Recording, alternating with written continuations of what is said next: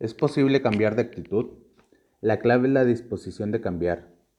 ¿Somos amos o somos víctimas de nuestras actitudes? Es un asunto de decisión personal. Lo que somos hoy es la consecuencia de las decisiones que tomamos ayer. Mañana seremos lo que decidamos hoy. Cambiar significa escoger. La actitud no es permanente. Si uno no es feliz con su actitud, puede cambiarla. Si alguien a quien diriges tiene una mala actitud, entonces puedes ayudarle a cambiar pero solo si verdaderamente quiere hacerlo, si realmente lo desea. Cualquiera puede convertirse en una persona positiva para quien la vida es una dicha y cada día es una oportunidad. Para mejorar la actitud es aconsejable tomar estas decisiones. Decisión número uno. Evalúa tu actitud actual. El proceso empieza al saber por dónde comenzar. Se puede hacer cambios solo cuando se identifica el problema. Para ello identificar los sentimientos, los comportamientos y los pensamientos que dificultan tu relación con los demás. Somos la suma de nuestros pensamientos, como el pensamiento del hombre es su corazón, así es él. Clarifica tu verdad, planifica y cumple tu decisión. Recuerda que la decisión de cambiar es la única que se debe tomar y puedes hacerlo. La decisión número 2. Comprende que la fe es más fuerte que el temor. Lo único que garantiza el éxito ante una dificultad o indecisión es tener fe en que uno puede hacerlo. El filósofo William James manifestó el más grande descubrimiento de mi generación es que las personas pueden alterar sus vidas y alteran sus actitudes mentales. El cambio depende de nuestro estado de ánimo. Creamos que podamos cambiar. Decisión 3. Escribe una declaración de propósito. Para divertirnos y tener dirección en el cambio de actitud debemos establecer claramente una meta física y una meta clara. Debe ser tan específica como sea posible. Obtendrás esta meta si diariamente haces las cosas. Escribe específicamente lo que deseas lograr cada día. La historia bíblica del encuentro entre David con Goliat es una buena ilustración de cómo se pueden vencer las posibilidades insalvables con recursos aparentemente insuficientes. ¿Por qué David tomó cinco piedras para su onda al ir a enfrentar a Goliat? ¿Por qué cinco piedras? Solo había un gigante. Pensó que se iba a errar y que tendría cuatro oportunidades más. La respuesta es que Goliat tenía cuatro hijos lo que significa que habría cinco gigantes. En los cálculos de David había una piedra por cada uno. ¿Cuáles son los gigantes a los que debes derrotar para hacer una actitud posible? Los estrategas militares enseñan a sus ejércitos a luchar en una frente por vez. Resuelve qué actitud quieres abordar en este momento. A medida que empieces a ganar batallas, escríbelas. Leer acerca de las victorias obtenidas ayuda al ánimo y da fuerza para proseguir. Exprésales verbalmente a un amigo alentador lo que deseas lograr.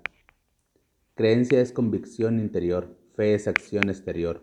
Uno recibe ánimo y responsabilidad cuando expresa sus intenciones. Una de las maneras en las que las personas resuelven un conflicto es hablando de él y a sí mismo a los demás. Esta práctica también es vital para alcanzar las actitudes deseadas. Conozco vendedores prósperos que repiten esta frase en voz alta 50 veces cada mañana y 50 veces cada noche. Puedo lograrlo. Repites con afirmaciones, puedo lograrlo. Afirmaciones positivas una y otra vez les ayuda a creer en sí mismo y les obliga a actuar de acuerdo a sus creencias. Comienza este procedimiento cambiando tu vocabulario. He aquí las sugerencias. Actúa con tus metas todos los días. La diferencia entre un sabio y un necio es su respuesta a lo que ya sabe. Un sabio investiga, el necio sabe pero no actúa. Para cambiar se debe de actuar. Así es que elimina tu vocabulario las siguientes palabras. No puedo, si es que, dudo que, pienso que, no tengo tiempo, quizás, temo que, no creo que, yo minimizándome, es imposible. Cambia tu vocabulario, cámbialo por el yo puedo, lo haré, espero lo mejor, sé que lo haré, sacaré el tiempo necesario positivamente, cero quejas, tengo confianza, creo, el resultado, todo es posible. Ten el deseo de cambiar, Ninguna decisión determinará más el éxito de tu cambio de una actitud que desearlo. Cuando todo lo demás falla, el solo deseo puede ayudarte a dirigir a una dirección correcta. Muchas personas han vencido obstáculos insuperables cuando se dan cuenta de que el cambio es posible si lo desean con todo su corazón. Enamórate del desafío de cambiar y crecer y crear tu deseo de lograrlo. Mientras tenemos opciones aceptables, no cambiaremos. La mayoría está en una parte cómoda con los problemas antiguos que soluciones nuevas. Las personas pueden cambiar y esas son las que las motivaciones grandes. Nada despierta más el fuego del deseo que la súbita comprensión de que uno no debe permanecer igual. Mark dijo una vez, descarga tu mente de vez en cuando y salta sobre ella. Se está endureciendo. Esa era su manera de decir, sal de ese estancamiento. Muchas veces nos acostumbramos a una forma de pensar y aceptamos limitaciones que no necesitamos tener. Decisión número 5. Vive día a día. Cualquiera puede luchar la batalla de un día. Solo temblamos cuando juntamos las cargas de esas tremendas eternidades ayer y mañana. No son las experiencias de hoy las que llevan a la gente a la destrucción, sino el remordimiento y la amargura por algo que ocurrió ayer, el pavor por lo que podría traer el mañana. Por consiguiente, vivamos solo un día a la vez. Vive hoy. Decisión número 6. Cambia tus patrones de pensamiento. Lo que capta nuestra atención determina nuestras acciones. Estamos donde estamos y somos lo que somos debido a los pensamientos dominantes que ocupan nuestra mente. Los sentimientos provienen de nuestros pensamientos. Por lo tanto, si aprendes a cambiar de modo de pensar, podrás controlar tus sentimientos. Es nuestro pensamiento, no nuestra circunstancia, el que determina nuestra felicidad. A menudo veo personas convencidas de que serían felices cuando logren cierta meta, pero cuando la alcanzan no hayan la satisfacción que anticipaban. ¿Cuál es el secreto de mantener la estabilidad? Llenar nuestra mente con buenos pensamientos. Decisión número 7. Desarrolla buenos hábitos. Una actitud no es más que un hábito de pensamiento. El proceso para desarrollar hábitos buenos o malos es el mismo. Es tan fácil formar el hábito de triunfar como el hábito de fracasar. Los hábitos no son instintos, son acciones y reacciones adquiridas. No ocurren simplemente, se ocasionan. Muchas personas dejan que sus hábitos los gobiernen. Cuando estos son perjudiciales impactan de modo negativo en nuestras actitudes. Los siguientes pasos te van a ayudar a cambiar esos malos hábitos. Paso número 1. Haz una lista de un hábito negativo. Determina cuál es la causa original. Paso número 3. Distinguir cuáles son las causas secundarias. Paso número 4. Determina un hábito positivo para reemplazar uno negativo. Paso número 5. Pensar en que el buen hábito es una bendición y sus consecuencias. Número 6. Toma medidas para desarrollarlo. Número 7. Actúa diario para mantenerlo. Número 8. Premiese al observar un beneficio del buen hábito. Esos son los pasos para los cuales tú puedes eliminar un mal hábito. Decisión número 8. Elige tener una actitud correcta. El trabajo comienza cuando uno decide tener una buena actitud. Después de eso viene una vida de decisión constante para crear, crecer y mantener la perspectiva correcta. Las actitudes negativas tienden a volver si no se vigilan y cultivan con sumo cuidado. Hay tres etapas de cambio en las cuales una persona debe corregir deliberadamente su actitud. La etapa inicial es, los primeros días son siempre los más difíciles. No es fácil romper viejos hábitos. Se debe Estar continuamente en guardia mental para tomar la acción correcta. La etapa número 2. En el momento en el que los buenos hábitos empiezan a erizarse, se abren las opciones que provocan nuevos desafíos. Durante esta etapa se formarán nuevos hábitos que pueden ser buenos o malos. Cuantas más decisiones y hábitos positivos desarrollemos, es más probable que se formen buenas actitudes. Y la etapa posterior es, el enemigo en esta etapa es la autocomplacencia. Todos conocemos a alguien que perdió peso pero luego regresó a sus antiguos hábitos y recuperó ese mal peso o esos malos hábitos. No debemos de bajar la guardia, al menos que el cambio esté completo. ¿Pueden los obstáculos mejorar la actitud? La batalla más grande contra el fracaso ocurre en el interior, no el exterior. Los artistas David Blades y Ted Orland narran una parábola sobre los beneficios del fracaso. Un profesor de cerámica dividió la clase de dos grupos, a uno los, clasificaría exclusivamente por la calidad de las obras que produzcan y otros únicamente por su calidad. Al final pesaría el trabajo del grupo, la cantidad y evaluará por el peso obtenido. Lo que calificaba por la calidad solo debían hacer una vasija, pero perfecta, para obtener su aprobación. Llegado el momento de calificar surgió un hecho curioso. Las obras de más calidad eran las más producidas por el grupo, al que se le clasificaba por la cantidad. Parece mentira, ¿verdad? Pero ellos producían afanosamente montones de trabajo.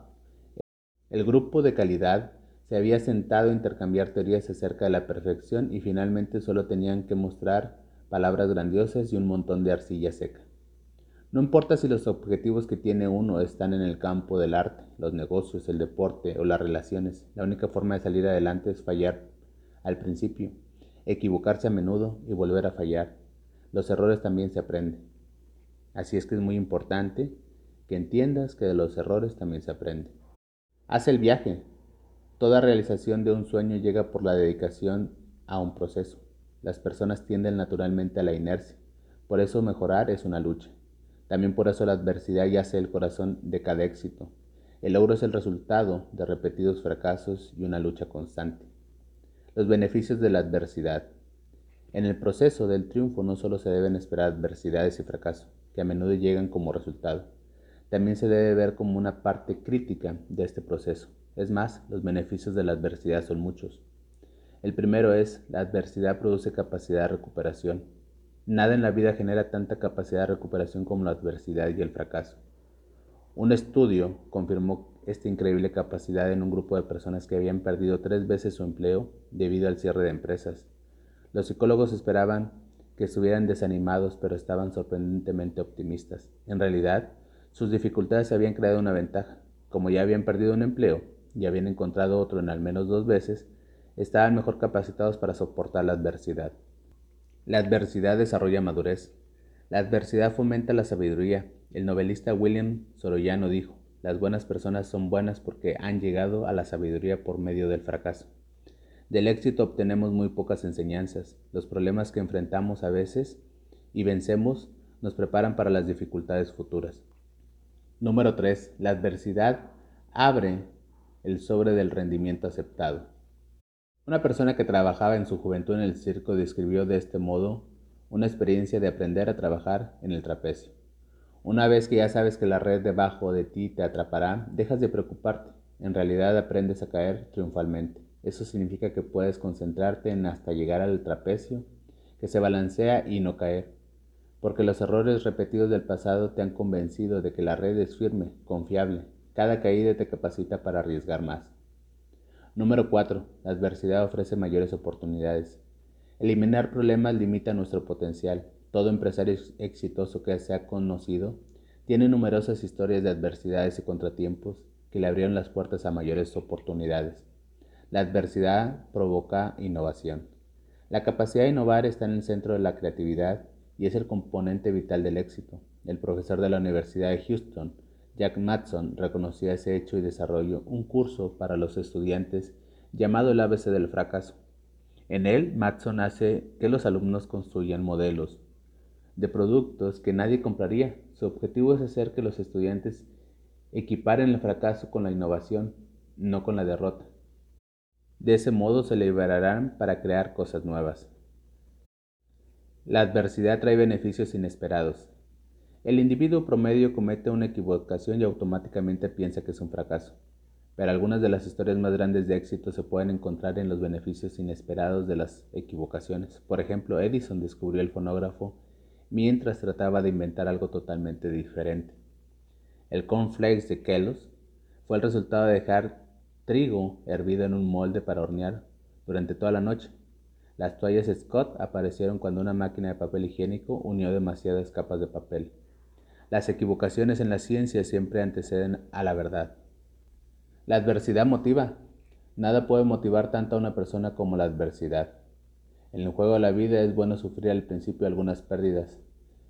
Eso nos libera de la presión de tratar de mantener una temporada invicta.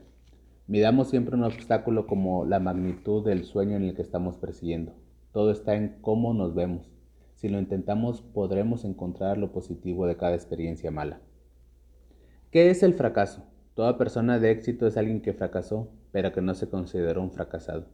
Muchas personas con sentimientos de fracaso, de los cuales los más perjudiciales son los pensamientos dudosos acerca de sí mismas. En el centro de esas dudas y sentimientos hay una pregunta central. ¿Soy un fracasado?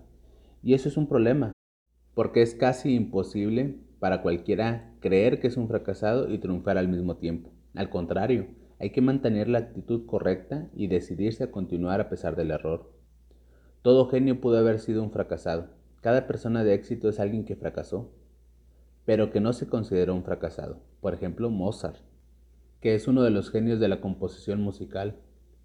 El artista Vincent Van Gogh, cuyas obras establecen récord por las cifras que dejan a las subastas, vendió solo una pintura en su vida. De Tomás Alba Edison, el inventor más prolífico de la historia, se decía que cuando era joven, era ineducable. A Albert Einstein, el más grande pensador de nuestros tiempos, un maestro de la escuela le dijo que nunca llegaría a nada. A todos los que han obtenido grandes logros les han dado muchas razones por las cuales no tendrían que creer en ellos, que eran fracasados, pero a pesar de eso permanecieron positivos y continuaron. Frente a la adversidad, frente al rechazo, los errores, aún así continuaron creyendo en sí mismos y se negaron a considerarse un fracaso. Eligieron desarrollar una actitud correcta. Avanzar a pesar del fracaso no es una falsa autoestima, Doy un gran valor a elogiar a la gente, especialmente a los niños. Las personas responden al nivel de expectativas que se les da. Pero los elogios se dan, se deben de cimentar en la verdad, no se trata de inventar cosas agradables para decirle a la gente. De aquí el enfoque que utilizo para animar a dirigir a otros. Apreciar a las personas, elogiar el esfuerzo, recompensar el desempeño. Uso este método con todo el mundo, incluso conmigo mismo. Cuando estoy trabajando no me doy una recompensa hasta después de terminar el trabajo. Cuando enfoco todo mi esfuerzo en una tarea o proyecto, doy lo mejor de mí sin importar los resultados. Tengo una clara conciencia. No tengo problemas de sueño. No me importa dónde falle o cuántos errores cometa. No dejo que esto devalúe mi valor como persona. Como dice el dicho, Dios usa personas que fallen porque hay otras de clase de gente que, que está alrededor. Es posible cultivar una actitud positiva acerca de ti mismo a pesar de las circunstancias que enfrentes, del tipo de historia que tengas. Y hay siete habilidades que debes de desarrollar para avanzar a pesar del fracaso. Estas son algunas habilidades que nos permiten a los triunfadores aprender del fracaso y seguir adelante. No aceptes el rechazo. El escritor James Allen afirma, un hombre es prácticamente lo que cree y su carácter es la suma de todos sus pensamientos. Por eso es importante asegurarte de que tu pensamiento esté en el sendero correcto. Los individuos que no se dan por vencidos se mantienen intentándolo porque no basan su valoración en su desempeño. Al contrario, tienen una imagen de sí mismo basada en su interior.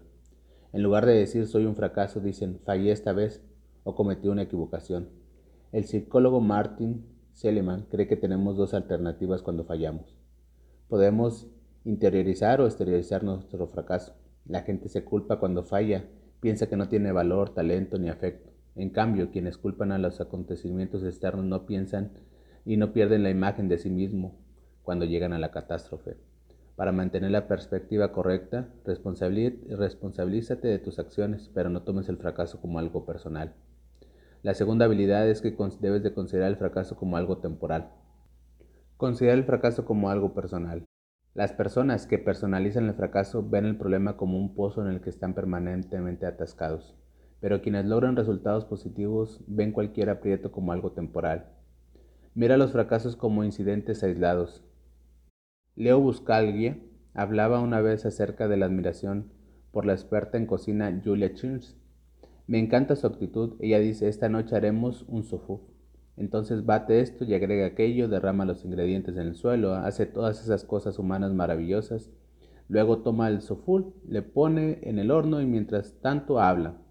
Con uno y con otro y con otro. Finalmente dice, está listo. Pero cuando abre el horno, el sofú está listo. Sin embargo, ¿Se llena de pánico o se pone a llorar? No, sonríe y dice, bueno, no pude ganarle a todas. Buen apetito. Cuando los que obtienen logros fallan, ven un fracaso como un suceso momentáneo, no como una epidemia de por vida. No es personal. Si quieres triunfar, no permitas que algo tan sencillo o un incidente pequeño empañe tu opinión de ti mismo. Número 4. Mantén una expectativa realista. Cuanto más grande sea la hazaña que deseas lograr, mayor debes de estar preparado mentalmente para vencer los obstáculos y preservar a largo plazo. Se necesita tiempo, esfuerzo y capacidad para vencer contratiempos. Debes entrar cada día en expectativas razonables y no permitir que tus sentimientos se lastimen cuando las cosas no salgan a la perfección. Número 5. Concéntrate en las fortalezas. Lo mejor que puedes hacer para aprender de un fracaso es desarrollar y potencializar al máximo tus fuerzas. Número 6. Varía los enfoques hacia el logro. Brian Tracy escribe en el libro La psicología del logro, acerca de cuatro millonarios que hicieron su fortuna a los 35 años. Participaron en un promedio de 17 negocios antes de contar con el que los llevaría a la cumbre. Se mantuvieron intentando y cambiando hasta que encontraron algo que dio buen resultado. ¿Quiénes alcanzan logros? Aquellos que están dispuestos a variar su enfoque de los problemas. Eso es muy importante en cada aspecto de la vida, no solo en los negocios. Siempre nos asombraron las alturas logradas por hombres y mujeres en las pruebas atléticas de salto. Lo interesante es que en la década de los 70 el deporte pasó por un cambio importante de técnica que permitió a los atletas romper antiguas marcas y elevarlas a nuevos niveles. La persona responsable de ese cambio fue Dick Fosbury. Desarrolló una técnica por la cual pasaba primero la cabeza con la espalda sobre la barra. Él desarrolló una nueva técnica de salto de altura. Esa era una cosa. Logró que otros aceptaran y se me dijo, Fosbury observó y me dijo que nunca tendría éxito que no iba a ser competitivo y que la técnica simplemente no funcionaría. Lo único que podría hacer era encogerme de los hombros y decir simplemente lo veremos. Y la gente lo vio, ganó la medalla de oro en los Juegos Olímpicos de México, estableció un nuevo récord mundial y desde entonces casi todo atleta de talla mundial en salto de altura ha usado esta técnica. Número 7, que es la habilidad para avanzar a pesar del fracaso. Todos los que obtienen logros poseen un común la capacidad de recuperarse después de un error, una equivocación o un fracaso. El psicólogo Simón dice, la vida es una serie de resultados, a veces el resultado es lo que deseas, destaca lo que hiciste bien, otras no es lo que deseas, destaca lo que hiciste mal, para no volver a hacerlo. La clave para recuperarse se encuentra en nuestra actitud ante el resultado. Los que obtienen logros pueden seguir adelante sin importarles lo que suceda, porque recuerdan que el fracaso no los convierte en fracasados, Nadie debería tomar las equivocaciones como algo personal. Eso es la mejor manera de levantarse después de un fracaso y continuar con la actitud positiva. ¿Qué es el éxito? La actitud determina cuán lejos podemos llegar. ¿Quieres tener éxito? El problema para la mayoría de los individuos que desean triunfar no es que no puedan tener éxito. El obstáculo principal para ellos es la interpretación mal. No tienen la actitud adecuada al respecto. Badabock dijo, uno de los más grandes errores comunes y más costosos es pensar que el éxito se debe a que algún genio o algo mágico o alguna persona o alguna cosa que tenemos. ¿Qué es el éxito? ¿A qué se parece? La mayoría de la gente tiene una imagen imprecisa de lo que significa ser un triunfador, que podría parecerse a la riqueza de Bill Gates, al físico de Arnold Schwarzenegger, a la inteligencia de Albert Einstein, a la capacidad atlética de Michael Jordan, a las habilidades comerciales de Donald Trump, al encanto social y desenvoltura de John F. Kennedy, a la imaginación de Walt Disney y al corazón de la Madre Teresa. Esto parece absurdo, pero está cerca de la verdad. Muchos de nosotros representamos el éxito como si fuera algo o alguien distinto a quienes somos. Ese es el modo erróneo de pensar. Si tratas de llegar a ser como una de esas personas, no tendrás éxito. Serías una mala imitación y eliminarías la posibilidad de convertirte en quien se supone que debes de ser. La actitud incorrecta acerca del éxito. Que evitaras la trampa de pensar que el éxito significa ser como alguien más, aún podrías tener una actitud equivocada. Muchas personas equiparan incorrectamente el éxito con alguna clase de logro, con la llegada a algún destino o con la obtención de una meta. He aquí alguno de los errores más comunes acerca del éxito, la riqueza. Quizás el malentendido más común acerca del éxito sea asociarlo con el dinero. Muchas personas creen que triunfarán si acumulan riqueza, pero la riqueza no elimina los problemas comunes, por el contrario, provoca muchos otros. Si no lo crees, observa la vida del ganador de la lotería. La riqueza no le da suficiente satisfacción para el éxito. Un sentimiento especial. Otro error común es creer que la gente ha obtenido el éxito cuando se siente triunfador o feliz. La búsqueda continua de la felicidad es la razón primordial por la cual muchas personas están abatidas. Si haces de la felicidad tu meta, estás casi seguramente destinado al fracaso. Vivirás en una constante montaña rusa, yendo del éxito al fracaso en cada cambio de humor.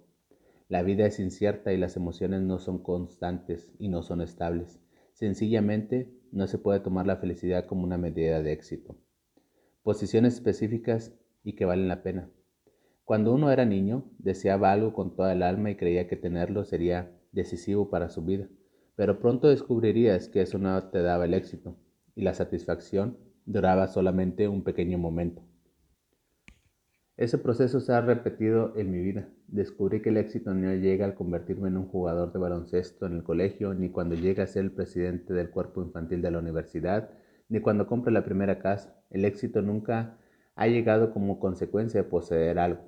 Las posesiones son una posición temporal. El éxito no puede obtener ni medir de ese modo. El poder. Charles McElroy bromeó una vez, por lo general el poder se reconoce como un excelente antidepresivo de poca duración. Esa afirmación contiene mucha verdad, porque a menudo el poder de la apariencia del éxito, pero no es así, es solo temporal. El historiador Lord Acton afirmó, el poder tiende a corromper y el poder absoluto corrompe completamente. Abraham Lincoln eco de, tal creencia cuando dijo, casi todos los hombres pueden soportar la adversidad, pero si deseas probar el carácter de un hombre, dale poder. El poder es una prueba de carácter.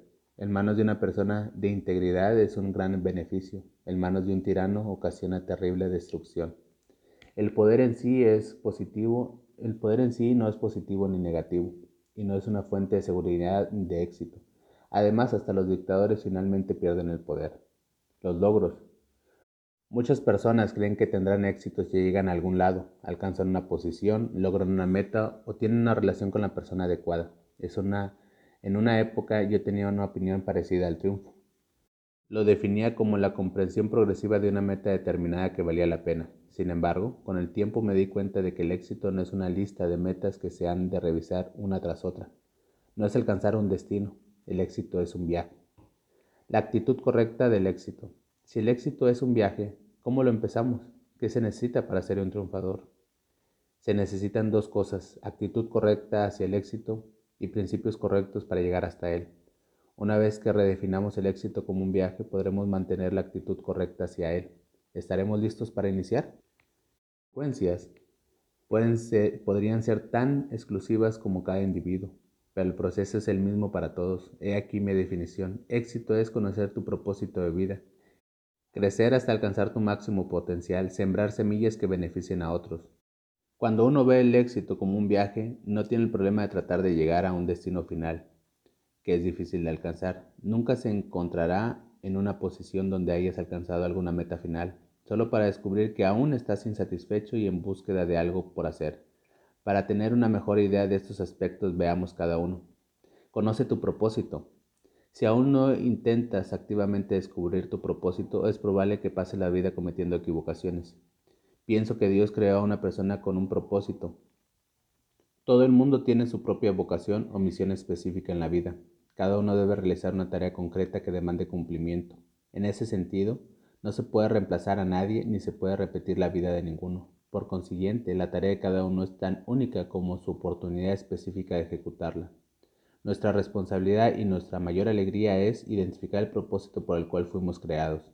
Algunas preguntas que te pueden ayudar para identificar tu propósito es, ¿qué estoy buscando? Todos tenemos un fuerte deseo alojado en nuestro corazón algo que les habla a nuestros pensamientos y sentimientos más profundos, algo que enciende nuestra alma. Solo necesitamos encontrarlo. La otra pregunta que te tienes que hacer es ¿por qué fui creado? Cada uno de nosotros es diferente. Piensa en tu mezcla única de capacidades, en los recursos que tienes a tu disposición, en tu historia personal y en las oportunidades que te rodean. Si identificas con objetividad estos factores y descubres el anhelo de tu corazón, habrás hecho mucho hacia el descubrimiento de tu propósito en la vida. Otra es creo en mi potencial. Si no crees que tienes potencial, nunca intentarás alcanzarlo. Deberías de seguir el consejo del presidente Roosevelt. Haz lo que puedas con lo que tengas donde estés. ¿Cuándo empiezo? La respuesta es ahora. Crecer a tu máximo potencial. El novelista Well sostenía que riqueza, notariedad, posición y poder no son en absoluto medidas del éxito. La única medida verdadera del éxito es la proporción entre lo que podríamos haber sido en lo que nos hemos convertido. En otras palabras, el éxito llega como consecuencia de crecer hasta nuestro máximo potencial. Tenemos un potencial casi limitado, pero muy pocos intentan alcanzarlo. Te preguntarás por qué. Porque podemos hacer cualquier cosa, pero no podemos hacerlo todo. Muchas personas permiten que quienes los rodean decidan su itinerario en la vida. Por consiguiente, nunca se dedican realmente a su propósito. Se convierten en individuos que saben un poco de todo y el mucho de nada, en lugar de saber bastante de poco y estar concentrados en una sola cosa.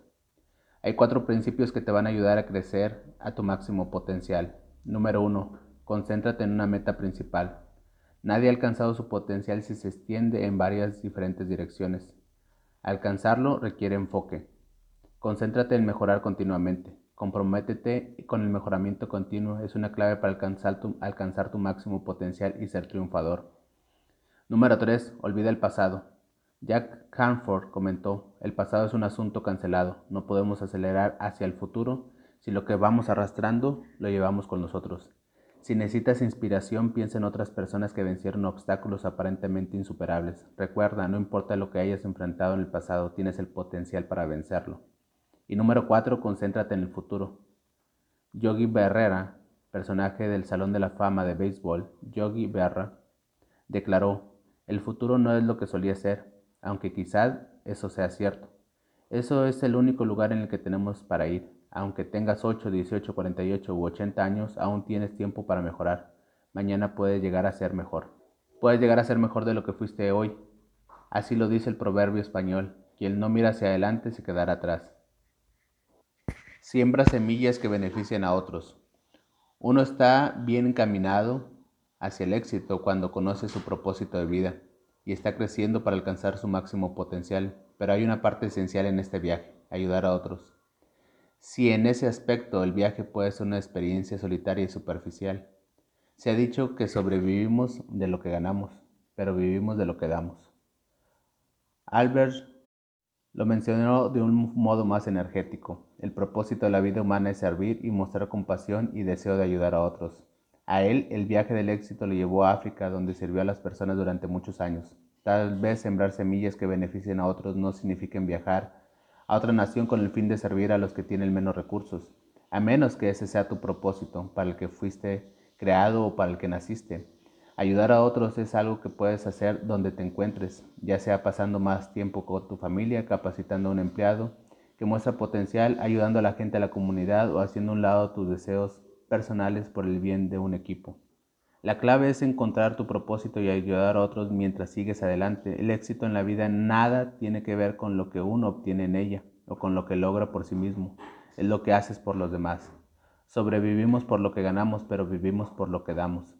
Tener el punto de vista correcto del éxito nos ayuda a mantener una actitud positiva acerca de uno mismo y en la vida, sin importar en qué clase de circunstancias nos hallemos. Si uno puede ayudar a quienes dirige a adoptar una de esa misma perspectiva, Puede también ayudarles a tener siempre esperanza y volverse triunfadores. ¿Por qué? Porque todas las personas, a pesar del nivel del talento, educación o cultura, pueden conocer su propósito, crecer hasta su máximo potencial y sembrar semillas que beneficien a otros. Además, de lo que verdaderamente se trata de liderazgo es ayudar a la gente. Número 8. ¿Cómo puede un líder mantenerse en ascenso? Los líderes tienen que renunciar para subir.